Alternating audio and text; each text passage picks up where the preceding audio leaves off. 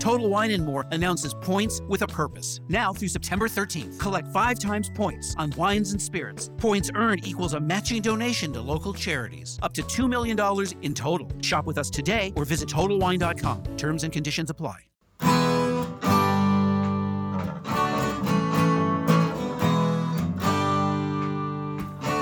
Bem-vindo a mais um podcast do Senhor Tanquinho. Eu sou o Guilherme. E eu sou o Rony. E aqui a nossa missão é deixar você no controle do seu corpo.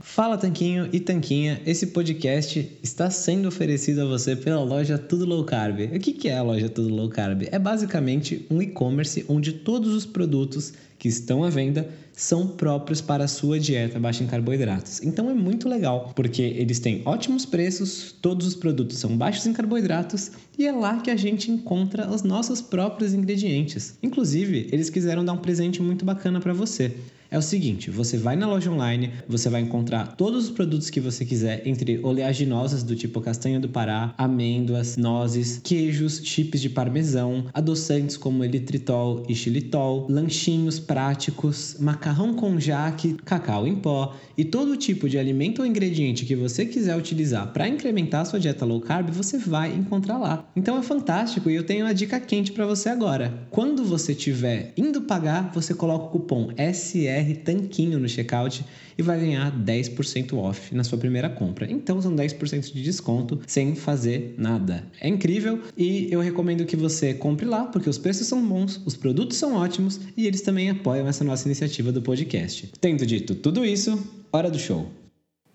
Olá, Tanquinho! Olá, Tanquinha! Bem-vindos a mais um podcast do Senhor Tanquinho. E hoje a gente tem conosco a doutora Ana Marta. Tudo bem, Ana? Olá, tudo bem? Posso falar olá, Tanquinho? Olá, Tanquinho? Claro que pode, o espaço é seu aqui.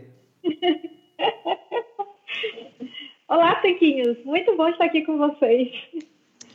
Que legal, Ana, seja muito bem-vinda ao nosso podcast. E também sejam muito bem-vindos a todos que estão nos escutando agora. Para quem não sabe, a doutora Ana Marta é especialista em intestino e por isso que a gente fez questão de chamar ela aqui para falar um pouquinho sobre isso para vocês. Ana, como você pode começar se apresentando para quem ainda não te conhece? Ah, muito bem. Eu sou Ana Marta Moreira e apesar do meu peculiar interesse em intestino, né, eu sou uma pessoa de gostos bem comum. Só o intestino que é bem peculiar. Né. Eu sou médica formada pela Universidade Severino Sombra, em 2007. Fiz residência em cirurgia geral no Hospital Carlos Carico, em São Paulo e depois eu fiz na Santa Marcelina endoscopia digestiva. Então, eu trabalho com doenças do aparelho digestivo desde 2007, porém, eu só fui é, entender melhor e desenvolver esse gosto peculiar pelo intestino em 2015, que foi quando eu conheci o mundo da gastroenterologia funcional, né, que res, é, procura resgatar o funcionamento normal do órgão e não apenas tratar o sintoma que está ocorrendo. E com isso eu conheci os conceitos da medicina integrativa e desde então é o que eu venho aplicando na minha prática clínica diária. Então, Ana, é fascinante a gente poder falar um pouquinho sobre saúde intestinal e tal, porque as pessoas têm muitas e muitas dúvidas sobre isso. Então, vamos deixar você responder primeiro qual é a pergunta que você mais escuta no seu dia a dia a respeito de saúde do intestino? Com certeza, o que eu mais escuto, ah, na verdade, a queixa que eu mais tenho no consultório é constipação intestinal, né, que é o intestino preso. E é interessante porque muitas pessoas, às vezes, vêm com outras queixas e não percebem que é, tudo começou por conta do intestino preso, porque sempre teve o intestino preso. Então, ela sempre acha que é normal ir ao banheiro duas, três vezes por semana. É, então, a constipação intestinal ela é a rainha das queixas no consultório. E há muito é, o que fazer para melhorar a constipação. A maioria as pessoas já vem falando, ai, ah, doutora, eu já estou tomando fibra, né, já estou comendo muito é, fazendo suplementação com fibra, tudo, e não, te, e não está melhorando. Então, aí começa a. Eu acho que o primeiro, primeiro grande mito, não é nem mito, mas o primeiro pensamento corrente de que constipação intestinal se resolve comendo fibra. É, na maioria das vezes, não, não é assim. E nesse contexto, qual que é a frequência certa de evacuação? Porque isso é uma coisa que a gente sempre escuta falarem se tinha que ir todo dia, ou se a cada três dias está bom, ou se tem que ir todo dia várias vezes ao dia. Tem uma frequência certa? Tem algum intervalo no qual está saudável? Como que funciona isso? Se você for olhar a literatura médica, ela fala que o, o, o correto seria duas vezes ao dia até três dias sem, né? A cada três dias. Só que é, quando você conversa com as pessoas, normalmente, se elas ficam três dias sem evacuar, elas já, elas já sentem um pouco de desconforto, né? Então, o ideal é a evacuação sem força, é aquela que você sente à vontade e faz de forma natural, sem precisar de uma, um esforço demasiado. A evacuação que não dói, aquela que acontece de forma suave e que você, ao terminar, tem a sensação do esvaziamento completo. Às vezes as pessoas vão, por exemplo, todo dia, porém sempre fica a sensação de que sobrou alguma coisa, que se elas espremessem poderia sair mais. Então, você precisa ter a sensação do esvaziamento completo do intestino e, principalmente, não precisar de força. Não tem que ser algo é, muito suado ou demorado. É, bateu à vontade, bateu o reflexo, vai ao banheiro, o cocô sai.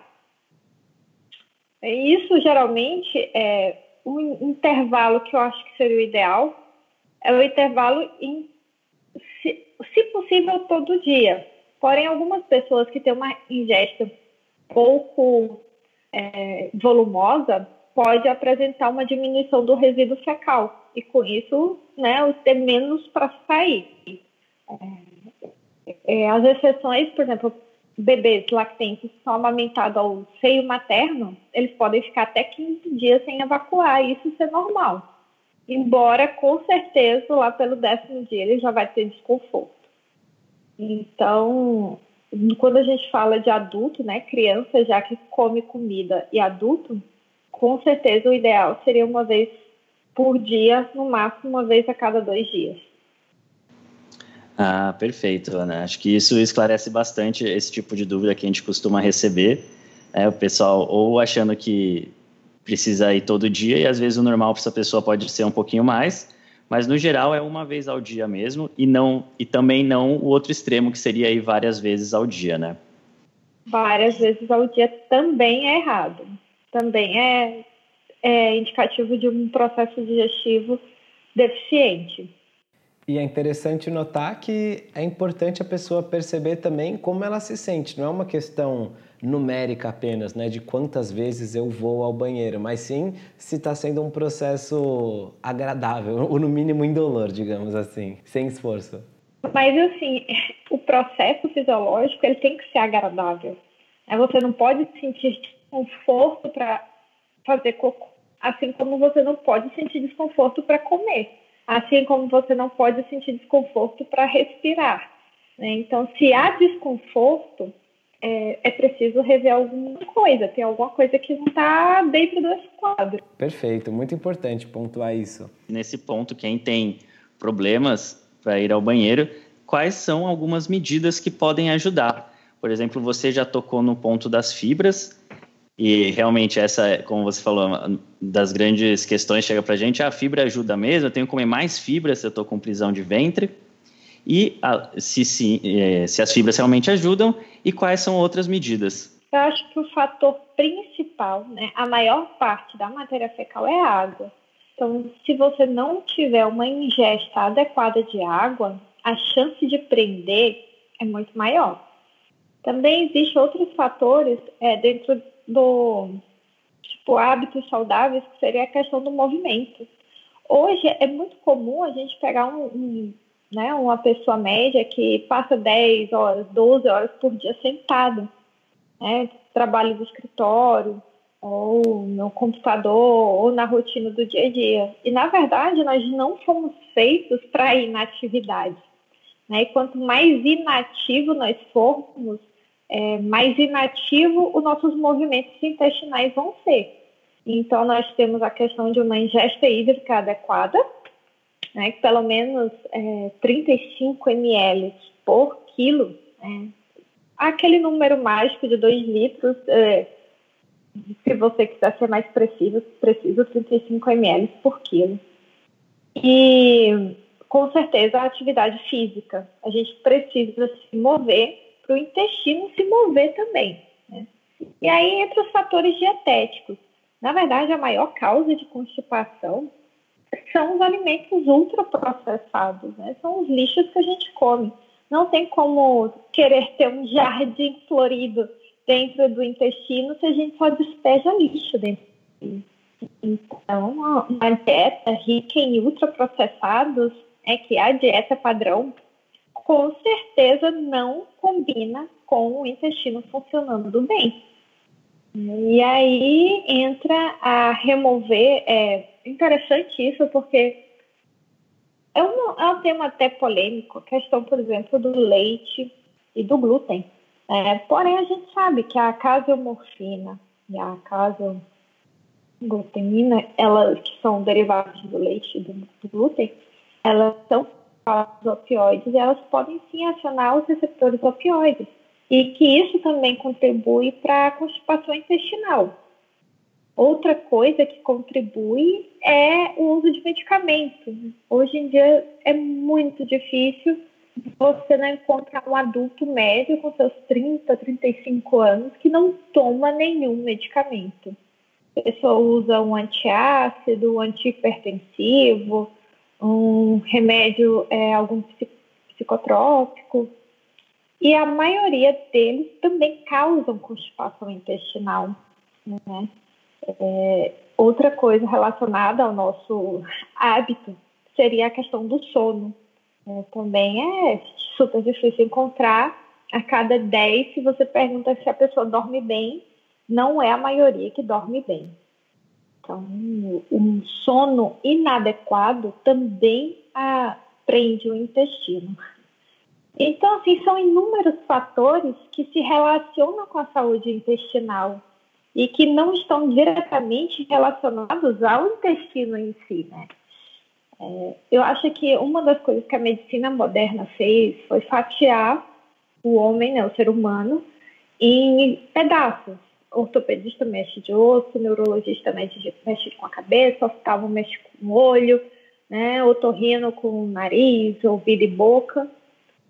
E se perdeu essa visão que todos os órgãos se relacionam entre si e que nós estamos localizados no mesmo corpo. E que, portanto, a função de um afeta a função do outro, né? Então, eu acho que a gente tem que entender esse olhar de que o que acontece no intestino é, reflete em todo o nosso corpo.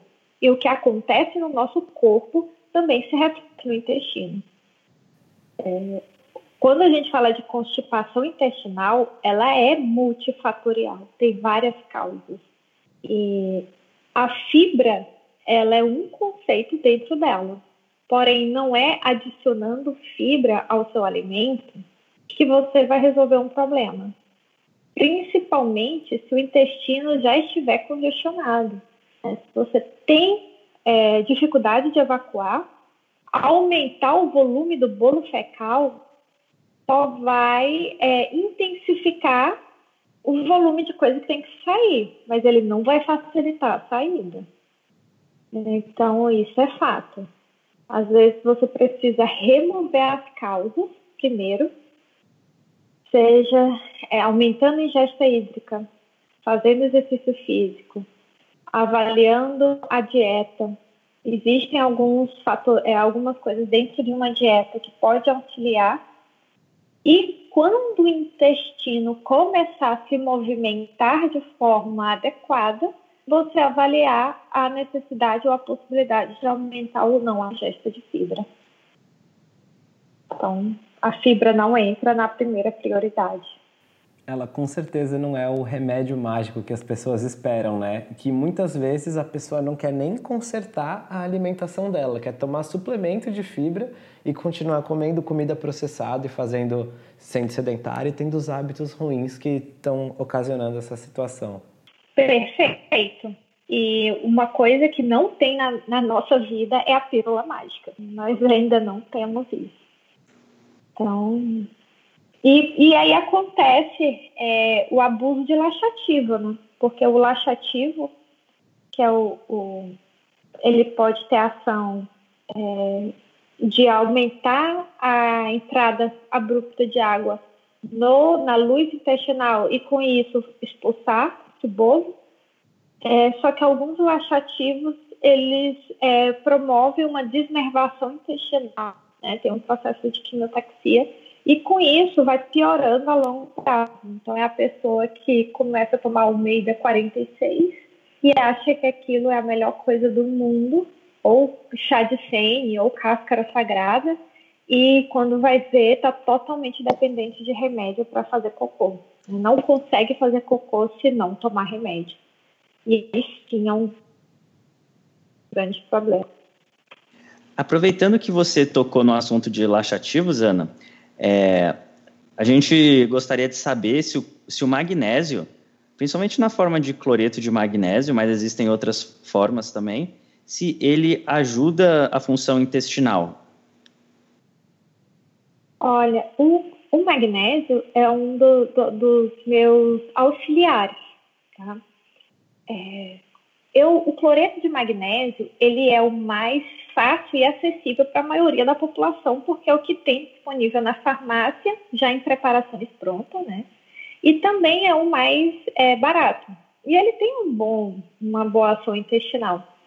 Quando se fala de intestino, eu gosto muito da forma de citrato de magnésio, porém, às vezes tem mais dificuldade de achar ele, tá? É, normalmente em farmácia de manipulação. Mas o magnésio com certeza ele tem um efeito fantástico quando se fala em saúde intestinal. Para quem tem um problema é, de excesso né, de diarreia é, e precisa fazer suplementação de magnésio, uma, às vezes a, o magnésio ele pode piorar esse trânsito, e aí o ideal realmente é fazer uma, uma via, por exemplo, é, cutânea você pode esfregar o magnésio na pele e faz absorção. Para quem tem intolerância, fazer um escaldapé com cloreto de magnésio, por exemplo, também já ajuda a movimentar um pouco o intestino. Às vezes a pessoa não, não consegue tomar por algum motivo. Então, você fazer um banho de imersão, né, uma, pegar uma bucha, colocar o cloreto de magnésio, fazer uma massagem, também tem essa função. Eu gosto muito do magnésio, né? Gosto muito mesmo. E o cloreto, ele é, a, com certeza, a forma mais viável para a maioria da população. Apesar de não ser a melhor. Qual forma você julgaria que é a melhor? E aí entra na, assim, para trato gastrointestinal, eu gosto muito do citrato, né? O citrato de magnésio. E aí entra os que estão quelados com algum tipo de aminoácido, e esses Claro que aumenta o custo, eles teriam uma ação mais sistêmica e não só visando para trato gastrointestinal. Seria o magnésio cronato, o magnésio de malato. Aí a função deles não seria tanto intestinal. O intestinal seria com certeza o trato e o cloreto. Ah, excelente. Recentemente eu vi vendendo também bastante o óxido de magnésio e é uma coisa que eu não via muito aparecer antigamente. Ele também tem alguma função intestinal ou ele é mais próximo dos outros compostos? Então, o óxido de magnésio, ele, ele também é um tipo de magnésio claro, né? É, a função dele não é tanto intestinal. Então, para intestino, ele é, é, é, é possível, porém não é a disponibilidade dele também é, é menor. Não é tão liberado no intestino. E o grande problema dele é que, na verdade, ele tem uma, junto com o hidróxido de magnésio, o óxido de magnésio, ele tem, uma, ele tem um efeito, como é que é, antiácido. Então, assim, eu não gosto muito nem da forma de hidróxido de magnésio, nem da forma do óxido de magnésio, a não ser que seja em cápsula gastroresistente, né? Mas se ele for liberado no estômago, ele diminui um pouco a acidez gástrica, o que nem sempre é uma, uma boa coisa. Então, assim, leite de magnésio é, não são formas que eu gosto de, de orientar o consumo. Entendi. Caramba, que legal, uma aula aí sobre alguns compostos, inclusive do magnésio. Outra pergunta que a gente também sempre recebe é o relato, na verdade, de várias pessoas que começam a fazer uma dieta mais baixa em carboidratos e mais rica em gordura. E muitas vezes elas têm ou a prisão de ventre, que a gente já está falando também, ou às vezes uma certa diarreia ou uma certa soltura de ventre, digamos assim. O intestino funciona mais. Então, e elas muitas vezes perguntam se é pelo excesso de gordura. O que, que pode estar acontecendo nesses casos?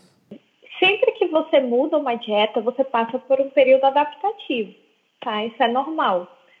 É, quando você tem, quando normalmente a pessoa fala que constipa, quando está entrando numa dieta low carb, na maioria das vezes não está havendo um, um adequado da gordura a gordura, ela é, ela ajuda a esse bolo a descer. Você imagina que uma pessoa que está vindo de uma dieta lixo padrão e vai fazer uma dieta para emagrecer e aí entra na low carb visando emagrecimento, essa pessoa é extremamente reticente com o uso com a gordura, né? Ela não vai então, assim, a maioria das vezes, porque nós temos toda aquela, aquela gordura engorda, gordura engorda, né? O que, claro, é, não, não, vai, não entra no caso. É claro que calorias importam e a gordura é um alimento densamente calórico, é, porém é um alimento fundamental. E quando você muda a dieta da lixo padrão, que seu intestino funcionava de uma certa maneira, e entra na low carb, normalmente você faz é o aumento do consumo de fibras, se você estiver fazendo uma dieta low carb adequada. E se você não colocar um consumo de gordura adequado, o que acontece é que você vai ter um efeito de prender esse intestino. Agora, se acontece justamente o contrário, a pessoa entra na low carb para comer bacon, torresmo, e tem um excesso de gordura, você imagina que também ela não estava acostumada, porque a dieta padrão ela é low fat, ela não estava acostumada com aquele volume de gordura e com isso é, vai ter diarreia adaptativa. Então pode acontecer essas duas, essas duas é, situações, até porque a dieta adequada ela é mais rica em fibra do que uma dieta lixo padrão, né, a dieta ocidental. Perfeito. E acho, inclusive, eu estava pensando aqui quando você fala, o que pode haver também é que algumas pessoas podiam ter uma dieta ruim, mas com bastante volume de comida, e quando passam para low carb, por ter uma maior saciedade, por ter alimentos mais nutricionalmente densos, passam a ter ingerir um menor volume de comida. E aí talvez isso se reflita também, no primeiro momento, na quantidade de evacuações, né? Ou pelo menos no volume. Ah, com certeza o volume, o volume de comida, se você come pouco, vai sair pouco, né? Ele não se multiplica dentro do intestino, vai sair proporcional. A mesma coisa, por exemplo, paciente, a pessoa, né, é, que começa a fazer jejum intermitente e com isso diminui muito o volume de comida que come. Com certeza vai fazer menos um cocô com menor volume, né? É assim, isso faz total sentido, mas é uma coisa que às vezes as pessoas têm que ouvir para finalmente perceberem o que está acontecendo, né? Não vai, como você mesma falou, se multiplicar a comida. Se está entrando menos, vai sair menos. Nessa fase de adaptação, o que vai ser auxiliar, né, o que vai ajudar muito é a ingesta de gordura adequada, né, a gordura vegetal. Algumas pessoas é, gostam, por exemplo, de óleo mineral, que é o, eu não gosto, porque o óleo mineral ele é derivado de petróleo. Né? Eu não passo petróleo na minha cara, eu também não vou engolir petróleo, entende? Eu não uso óleo mineral para é, nem maquiagem, nada que tenha óleo mineral. Imagina comer aquilo. Né? Então, é, Então, eu gosto do, do óleo do, da boa gordura, gordura animal, azeite de oliva. Então, a gordura ela é um bom aliado intestinal, com certeza ela é um bom aliado intestinal, bem como aumentar a ingesta hídrica nesses dias de adaptação. Ah, entendi. Bons pontos também. Continuando nesse assunto alimentar e tal, de funcionamento intestinal, um composto que sempre causa polêmica com o pessoal que está começando, especialmente quem é bem formiga, é o xilitol. Você pode falar um pouquinho sobre o xilitol? Com certeza. É, na verdade, eu posso falar de todos os edulcorantes, porque isso é uma coisa que eu pego muito no pé dos meus pacientes. Né? É, sem entrar assim, no mérito, se você tem que tirar o, o, o sabor doce, nada disso, que acho que isso aí vai muito pessoal, nós temos dois tipos de edulcorantes, né? os naturais e os artificiais. O edulcorante artificial, como a sucralose, que é presente na maioria dos produtos é, ditos light, diet sem açúcar, né? A sucralose, ela pode induzir a desbiose, ela altera a flora bacteriana intestinal. Então, você está comendo tudo certinho, só que todo o cafezinho do dia a dia você usa sucralose, que é o adoçante mais vendido. É, o, é o adoçante mais vendido. E essa, essa sucralose, ela vai, a longo prazo, ela pode vir alterar a sua microbiota e, com isso, né, levar a uma desbiose intestinal. O outro, que é o acesulfame, que também tem é, presente nos produtos sem açúcar, ele ele está associado ao leaky gut. O acesulfame ele causa o leaky gut, né? Ele altera a junção das células intestinais. E aí vem os naturais, que é o xilitol, o eritritol, que são os polióis. Esses polióis, na verdade, eles não são absorvidos. Né? O eritritol, ele ainda é, ele é absorvido, ele é um pouco mais absorvido.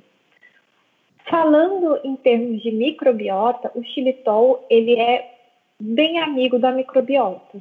Ele não é, é absorvido pelo intestino, pela, pelas células intestinais, e por não ser absorvido, ele pode causar uma diarreia osmótica, né? ou seja, como ele fica lá dentro da luz intestinal, ele puxa a água para perto dele. Quando ele puxa a água, ele, ele pode causar uma diarreia osmótica, que é essa de puxar a água. Claro que isso é relacionado à dose. Você comer um bolo adoçado com xilitol, o bolo inteiro, muito provavelmente você pode ter uma diarreia. E pode levar um pouco de flatulência, porque o, o, o poliol, ele é um, um fermentável, né? Quando, tanto que ele faz parte dos FODMAPs, né? Que são os Fermentable Oligo Mono é, and, é, D and né? Que são os, os sacarídeos fermentáveis. Então, ele pode causar em algumas pessoas distensão abdominal e gases. O eritritol, por outro lado, ele tem uma absorção. Então, ele não fica 100% na luz intestinal e os efeitos gastrointestinais dele tendem a ser menor. Ele, é, ele tende a ser mais bem tolerado. Só que entre ele entre o xilitol e o eritritol, falando em microbiota, o xilitol ganha um pouquinho. Falando em aceitação gastrointestinal, o eritritol ganha um pouquinho.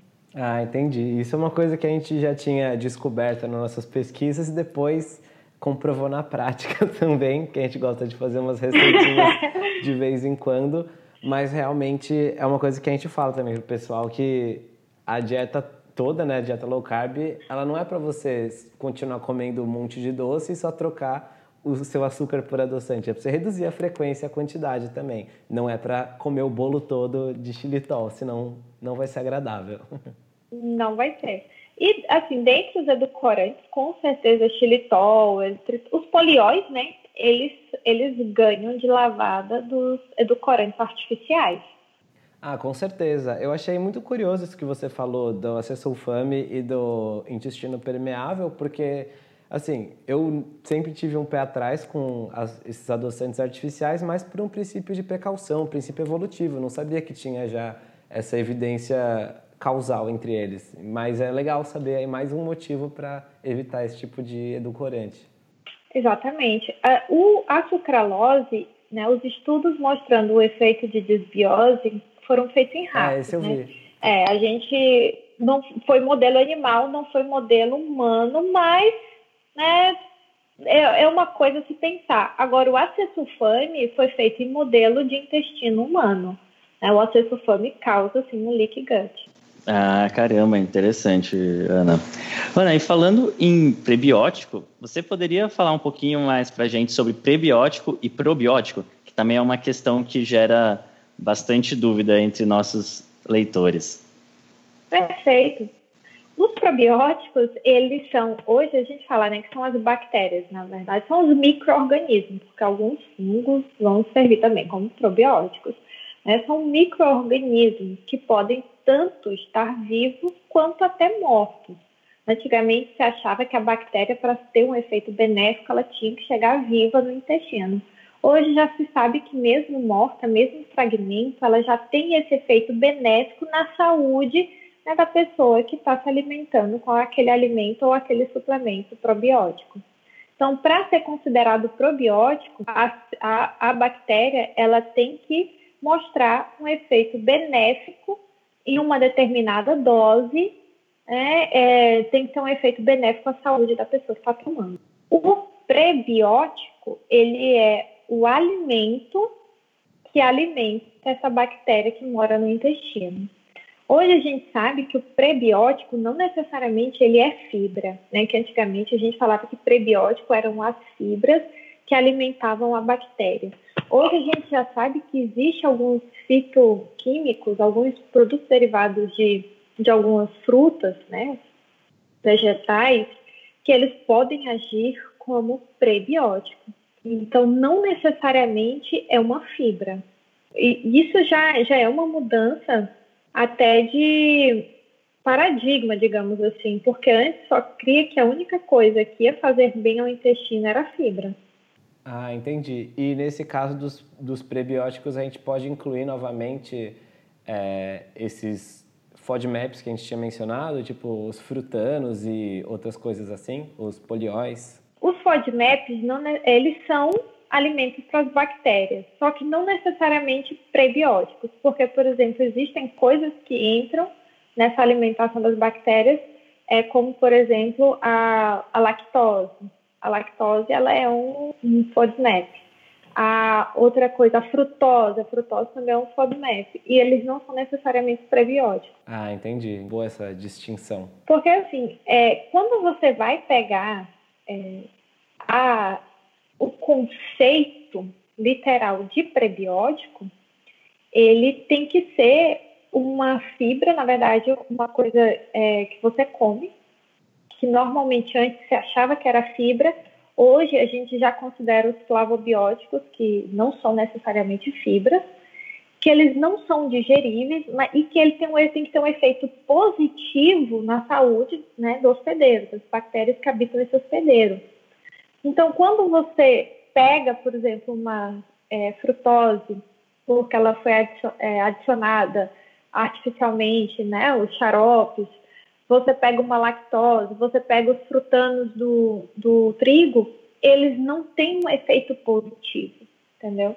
Então, apesar de alimentarem as bactérias, é, o que falta para ele ser prebiótico é esse efeito positivo. Então, semanticamente, é isso que diferencia.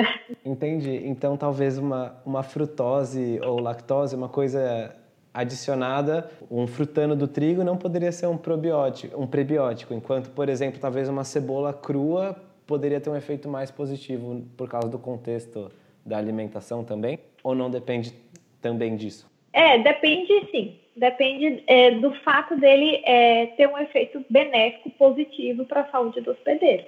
Então, com certeza, o frutano ele alimenta a bactéria não de uma forma positiva. É, e entra aí até o conceito dos flavobióticos, que é o, o, o, que eu te falei, que antes se achava que quem tinha esse efeito positivo eram as fibras. Hoje a gente já tem uma classe de ativos que são os flavobióticos, que são derivados é, de, principalmente de, de cascas de frutas cítricas, que eles tem esse efeito positivo na microbiota e não são fibras. Então, acho que uma última pergunta aí sobre prebióticos, porque é uma também que a gente recebe de monte, é sobre o amido resistente, fécula de batata e a banana verde e tudo isso. Eles são prebióticos? O que, que eles são? Que eles são positivos para a saúde do hospedeiro? Eles são, sim. São considerados. A, a banana verde, ela é um excelente prebiótico, biomassa, né? Chamada biomassa. Então, esses amido resistentes, eles têm um efeito positivo na microbiota intestinal, com certeza. É diferente do frutano, não tem, não tem como dizer que é a mesma coisa. Tá certo, então. Então, agora nos probióticos, o que o pessoal gosta de consumir mesmo é o kefir. Gostam de bater com fruta e tudo mais. E ele é benéfico para a saúde? Tem que ter algum cuidado especial quando você vai consumir kefir? Tem alguém que, por exemplo, não deveria consumir? Qual que é a verdade sobre o kefir, Ana? Olha, eu sou muito a favor do kefir. Eu gosto do kefir. As coisas assim que a gente ouve falar, né? As coisas não, mas os efeitos negativos do kefir, eu acho que tem muita é, bronca da indústria farmacêutica, porque você consegue controlar um probiótico em cápsula, entendeu? Você tem esse controle, você vende, você lucra. O kefir ao contrário, você não tem controle nenhum sobre ele. Então, a maioria das coisas que eu vejo falando mal, digamos assim, sobre o kefir, na verdade, são objeções é, que para mim vêm de indústria farmacêutica, já que eles não podem ter controle e não lucram com isso. A única ressalva que eu realmente faço é que você não tem controle mesmo sobre o que está crescendo naquela é, na solução, né? na, na colônia que você está é, fermentando.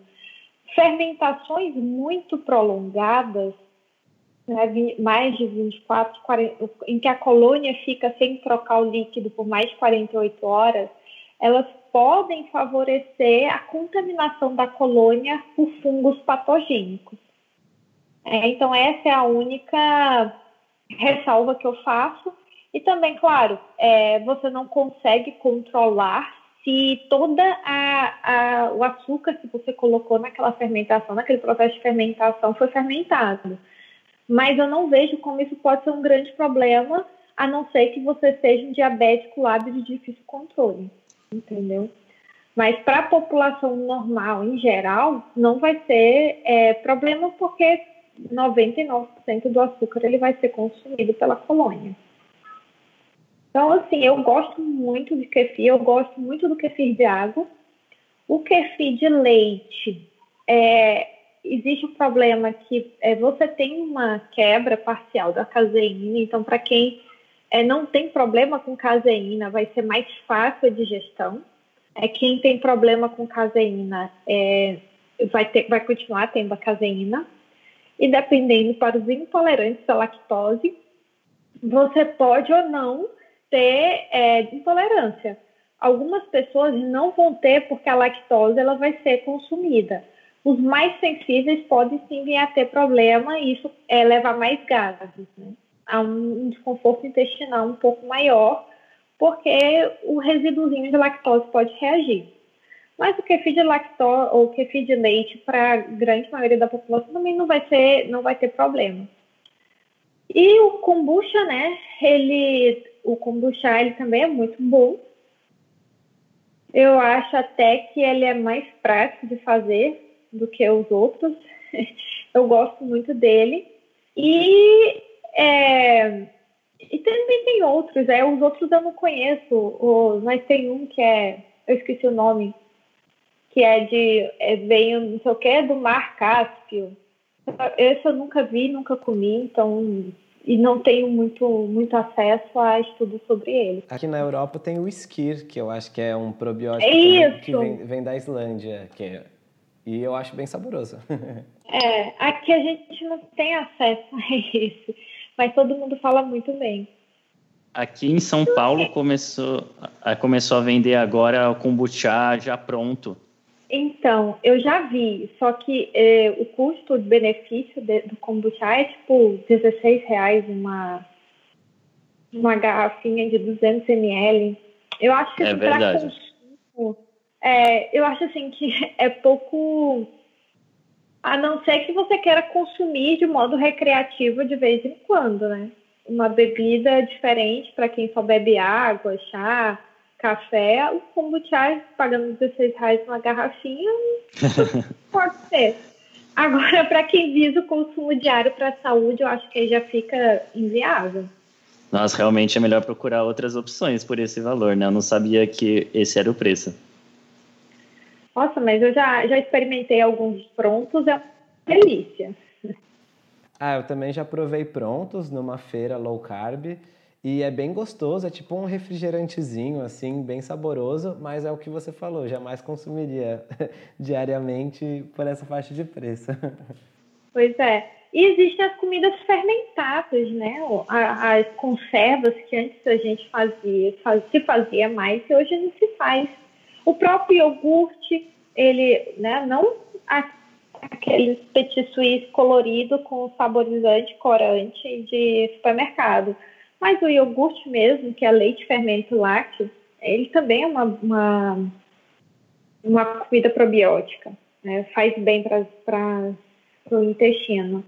E é, fermentados, vinagre, é, a, conservas, é, chucrute, picles, e você pode fazer picles de diversos tipos de vegetais, não necessariamente pepino. Então, eu acho assim, que existe muita coisa para você variar na dieta gut friendly, digamos assim. existe muita coisa legal.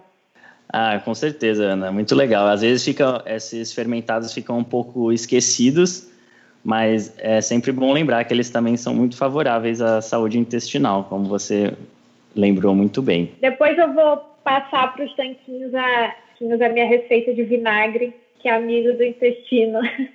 Olha só que legal. Bacana, a gente disponibiliza lá no podcast também para o pessoal ter acesso. Não, isso você falar que comida fermentada é uma coisa que, que nós perdemos a cultura. Né? E você vê que tanto nós perdemos que nós não gostamos né, na, é, mais do sabor fermentado da comida. É, as pessoas não comem mais iogurte, elas acham azedo, que elas comem aquelas bebidas lácteas extremamente adocicadas. É, mas a comida fermentada, ela tem esse gosto fermentado, esse gosto azedo, que é, é bom, é saudável e a gente precisa voltar a se acostumar. É verdade. E quando você se acostuma, passa até a ser gostoso, né? Eu mesmo, quando vou tomar algum iogurte, pego sempre aquele integral, só de dois ingredientes, assim, e eu acho particularmente gostoso de consumir. Eu também. E mudando um pouquinho agora de assunto, Ana, é, a gente vê muitas pessoas, às vezes, se queixarem de azia ou de gases, principalmente por mudarem de uma dieta que elas vinham para dieta low carb, elas sempre acabam perguntando se é culpa da dieta, né? E, mas também tem gente que se queixa de azia e de gases mesmo sem ter mudado para uma dieta low carb, fazendo uma dieta padrão.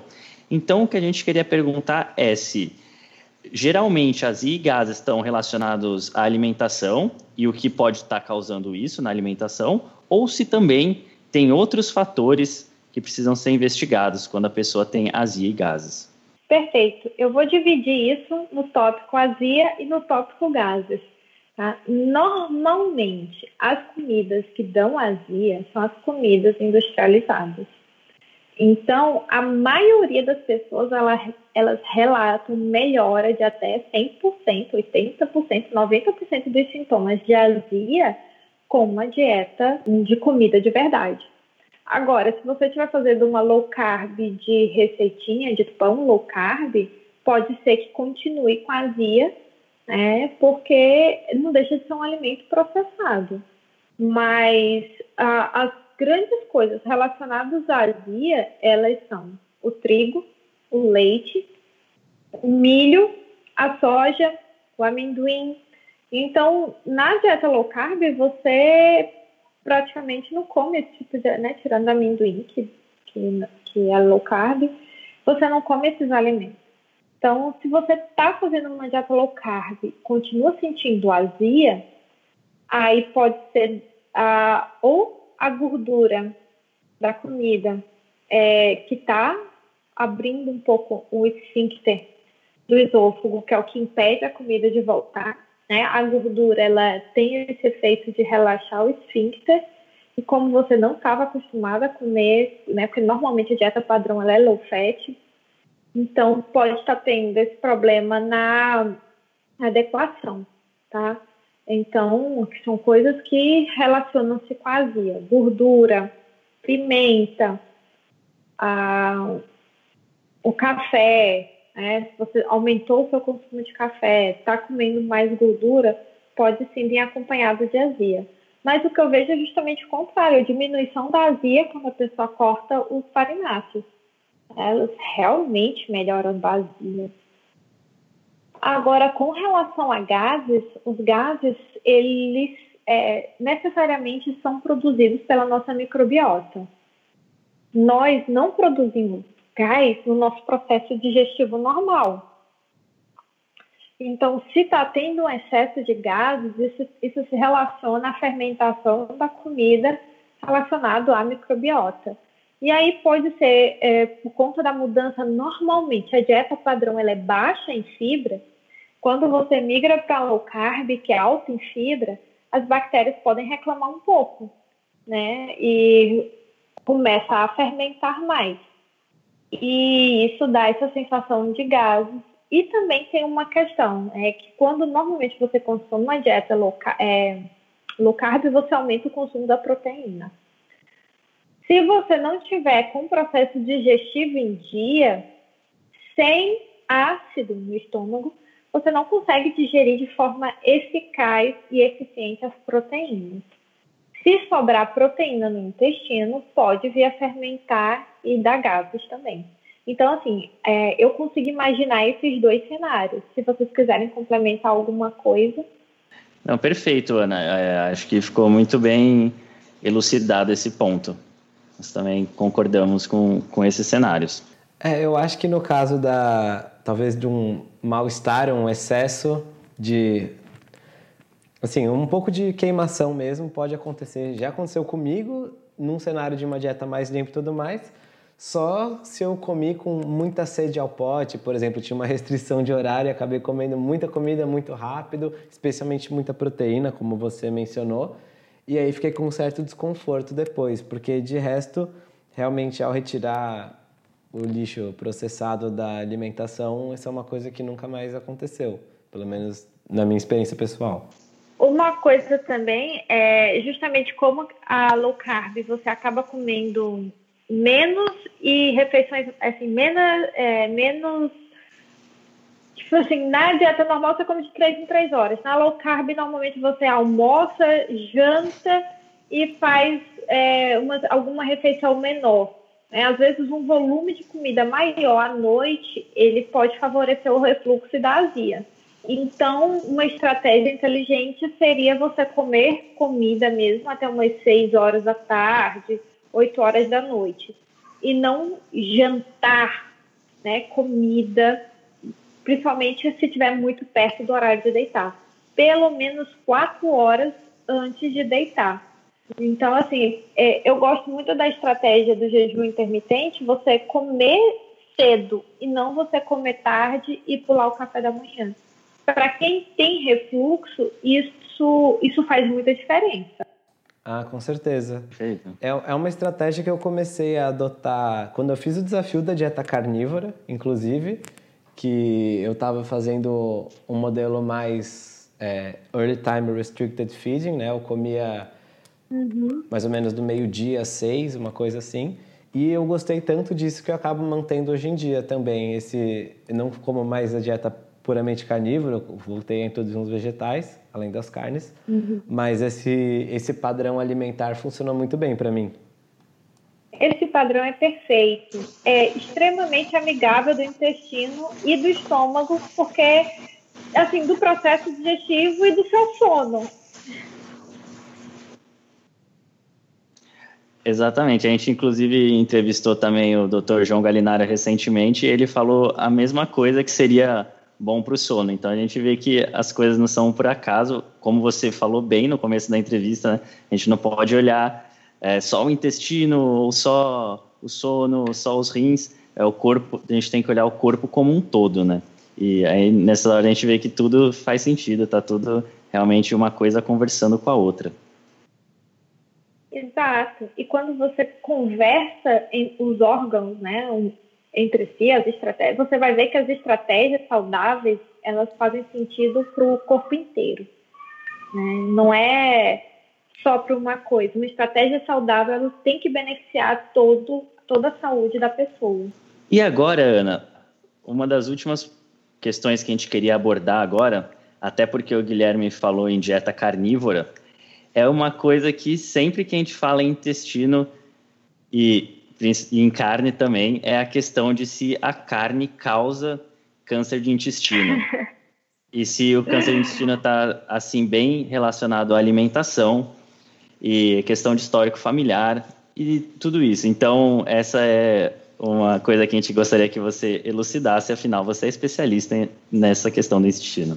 Com certeza, o câncer do intestino está relacionado à alimentação. É, é aquela analogia, você não pode querer que o seu jardim intestinal floresça se você está com um lixão no seu intestino. Se você tem é, uma dieta rica em lixo industrializado, você vai ter maior predisponência a câncer do intestino. Agora nós temos um viés nas, nas pesquisas, né? principalmente quando se relaciona carne e câncer intestino, é que as pessoas esquecem do fator comportamental, que ele é um fator confundidor.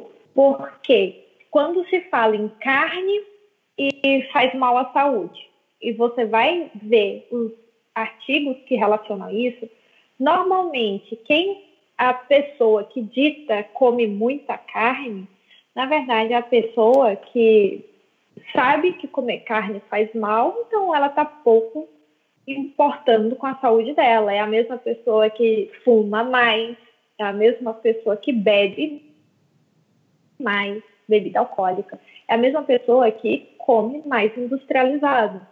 Não se tem uma pesquisa séria falando de pessoas que têm uma dieta low carb, né, ou high protein, na verdade, é, e pessoas que têm estilo de vida saudável. E, por exemplo, uma das coisas que o pessoal fala que é, é favore, favorece o câncer, que seria a presença do ferro na carne, que o ferro é rico em, é, a carne é rica em ferro e o ferro ele causaria câncer porque seria alimento para as bactérias intestinais. As pessoas esquecem de falar que, na verdade, a maior causa desse ferro é, não digerido no intestino é o ferro adicionado às farinhas refinadas, que é um ferro não M e que é muito ruim de ser absorvido e fica sobrando dentro do seu intestino. E nós temos a adição compulsória de ferro na maioria das farinhas refinadas, né? Seja farinha de trigo, farinha de milho, farinha de arroz, a maioria tem ferro, ferro e ácido fólico. E não, então assim, tipo, meu, a, o pessoal fala muito do ferro da carne, mas ninguém fala do ferro do biscoito. Outra coisa é a carne e o. Quando você fala de carne e câncer, você fala de é, desbiose, né? de alteração das bactérias. Só que o que leva a essa alteração bacteriana não é a carne em si, e sim a comida lixo que vem junto com a pessoa que teoricamente está comendo muita carne. Porque quando se faz esses estudos e pergunta se você comeu carne, o cara vai no churrasco e fala, ah, eu como, como muita carne, eu fui no churrasco até o final de semana. Só que o cara come 100 gramas de carne, 200 gramas de pão de alho e um litro de cerveja. E a culpada da situação é a carne. É um dos piores, uma das coisas que acabam com o intestino é o álcool, é o consumo de álcool. E as pessoas estão bebendo cada vez mais.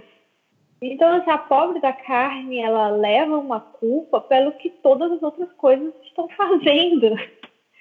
Pô, chega a ser até injusto. Sabe, a pessoa vai no churrasco, só toma cerveja, come um 100 gramas de picanha. Ai, meu Deus, a picanha chega, caiu mal na minha digestão, né? Não foi um litro de, de cerveja que a pessoa bebeu. Então, assim, é, quem come muita carne come hambúrguer todo dia. Você vai ver o que é o hambúrguer: 100 gramas de carne, 200 de pão, 300 de batata e um litro de Coca-Cola. Big Mac na vida não tem mais carne ali no Big Mac, é muito mais carboidratos ultra mega processados. Então, assim, não existe um, um estudo sério relacionado só ao consumo de carne, sem retirar essas outras variáveis. Então, isso, isso é uma coisa que as pessoas não levam em conta.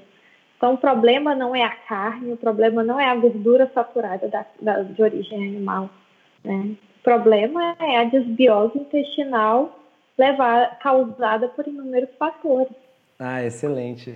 Eu não sei se eu consegui responder. Não, era, era isso mesmo, porque essa variável de confusão e o fato até de muitos estudos não separarem carne processada, né, o hambúrguer do McDonald's, com a carne não processada, isso também é mais um fator aí de confusão que acaba misturando as coisas. A pessoa fala, ah, eu como muita carne, eu vou ao McDonald's todo dia, mas aquele hambúrguer tem 100 gramas de de carne esse tanto, enquanto tem um monte de pão e tem a Coca-Cola e o refrigerante e a batata e a sobremesa. E tudo isso com certeza atrapalha mais, assim como o pão de alho e o pão francês e a maionese com óleo vegetal e a cerveja estão junto com a coitada da picanha no churrasco. Então, quando você pega, faz o diário alimentar, a maioria da população não come muita carne. Não come. Então, assim, essa ideia de que todo mundo come muita carne, ela não é tão verdadeira assim. E é engraçado que existe essa percepção pública de que a carne faz mal, né? Quando eu falei para as pessoas que estava fazendo o meu desafio vegetariano por uma semana, muita gente me incentivou. Quando eu falei que ia fazer o desafio carnívoro por uma semana, as pessoas acharam que eu ia morrer. Tem um medo bem generalizado aí da carne, é uma coisa que está bastante no imaginário das pessoas.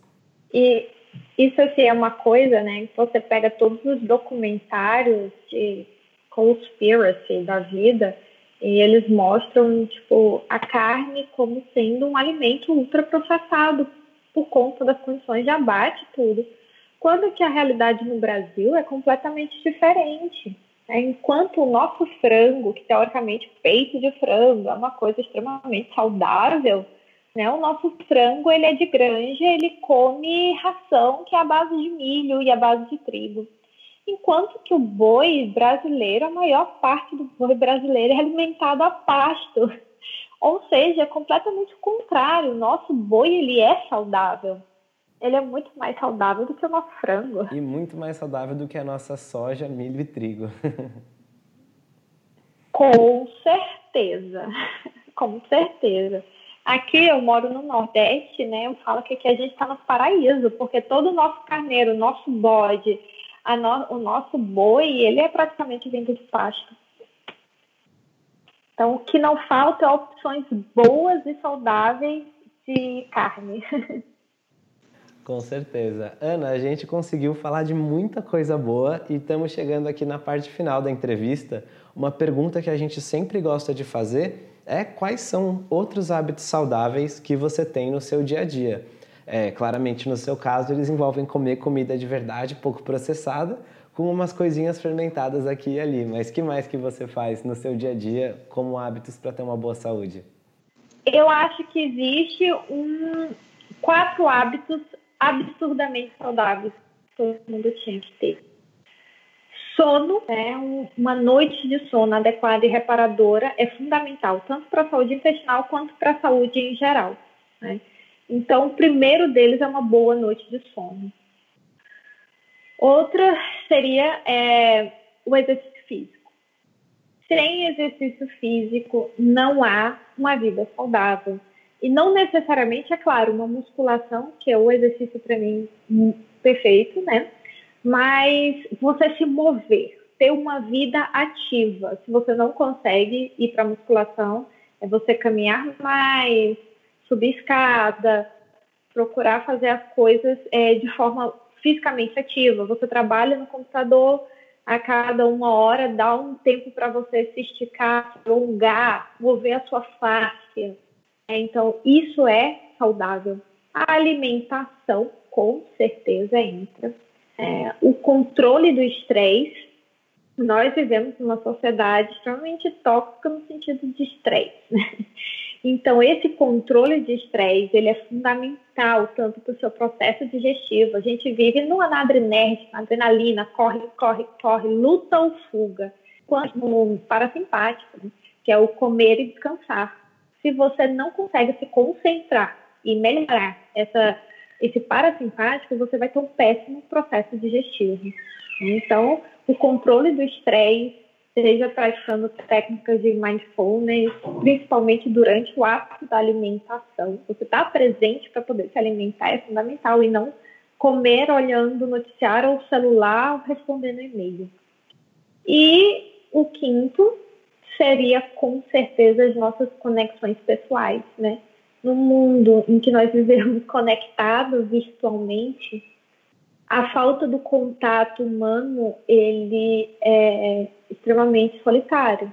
Então, ter essa comunidade, você ter um senso de comunidade, seja uma comunidade igreja, seja uma comunidade low carb que você faz parte, né? Eu tenho umas, uns pacientes que são é, celíacos, eles fazem parte de comunidades celíacas. É, esse senso de comunidade é fundamental para a nossa saúde.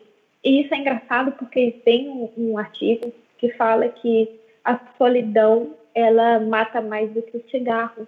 Né? Então a gente precisa se conectar com outras pessoas e, claro, se conectar com uma ligação superior, seja qual seja a sua religião, no meu caso eu sou cristã, então você ter essa conexão com o divino, essa figura de que é algo um pouco além do que a gente é, eu acho que isso dá um senso de pertencimento que é fundamental para boa saúde.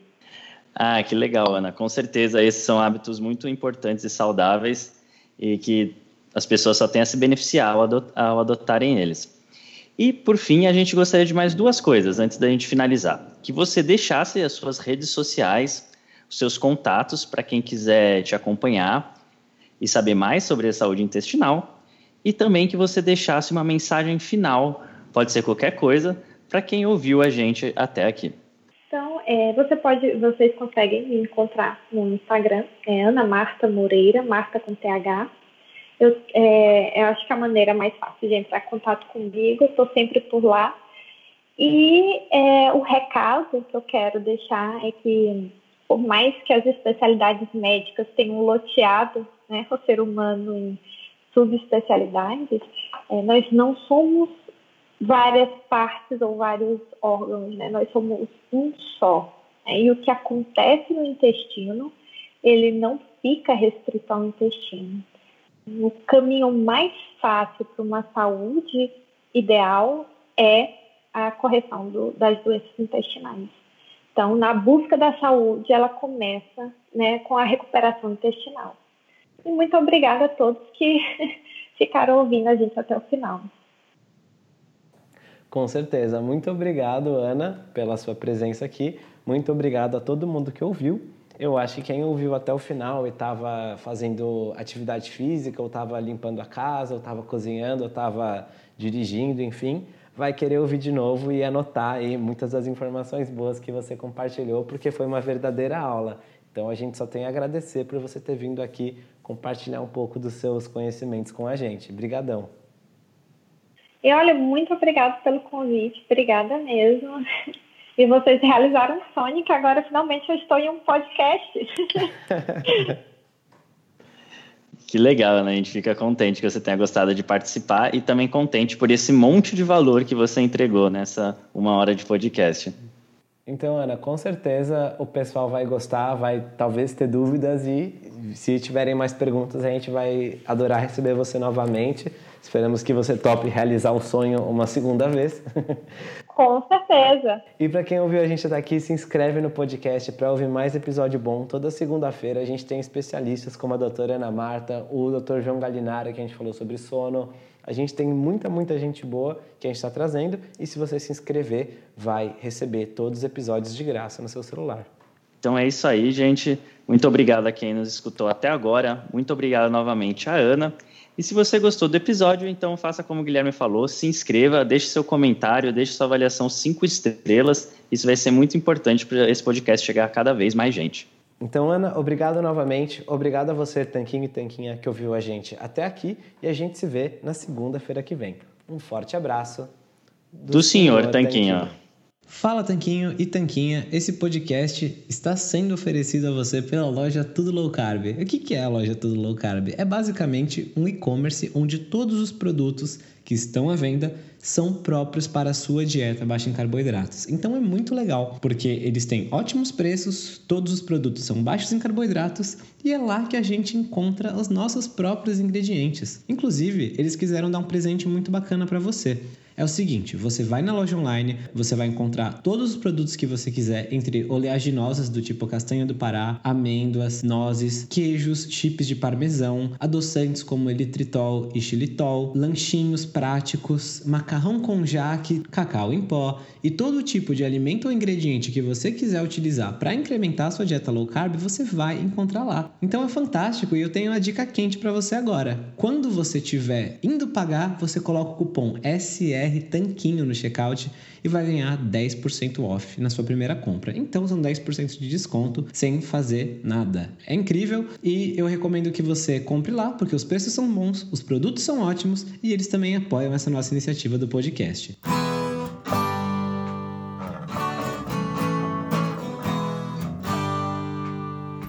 Você acabou de ouvir mais um episódio do podcast do Senhor Tanquinho. Não deixe de se inscrever para não perder nenhum episódio com os maiores especialistas para a sua saúde. I'm enrolling in Medicare soon, and it had me a little confused. Then I found myhealthpolicy.com. With myhealthpolicy.com, I could go online and compare Medicare Advantage plans from some top rated national insurers, including $0 monthly premium plans. I can learn about plans in my area and talk with a licensed insurance agent if needed. MyHealthPolicy.com has made doing my research a whole lot easier. My choice, my Medicare, myhealthpolicy.com. New to Medicare? Start now. Go to myhealthpolicy.com to learn about some of the top rated Medicare Advantage plans in your area, including plans for $0 a month in plan premiums, low out of pocket costs, and expansive provider networks. If you're thinking about a Medicare Advantage plan, myhealthpolicy.com is a great place to go to find a plan that meets your needs. Learn more about your options, even talk with a licensed insurance agent. myhealthpolicy.com. New to Medicare? Start now. Go to myhealthpolicy.com to learn about some of the top rated Medicare Advantage plans in your area, including plans for $0 a month in plan premiums, low out of pocket costs, and expansive provider networks. If you're thinking about a Medicare Advantage plan, myhealthpolicy.com is a great place to go to find a plan that meets your needs. Learn more about your options, even talk with a licensed insurance agent. myhealthpolicy.com. New to Medicare? Go to myhealthpolicy.com. With myhealthpolicy.com, you can compare plans from some of the nation's top insurers. Start now to find a plan and apply online. myhealthpolicy.com makes it easy to find a Medicare Advantage plan in your area, including plans for $0 a month in plan premiums, low out of pocket costs, and expansive provider networks. My decision, my Medicare, myhealthpolicy.com com.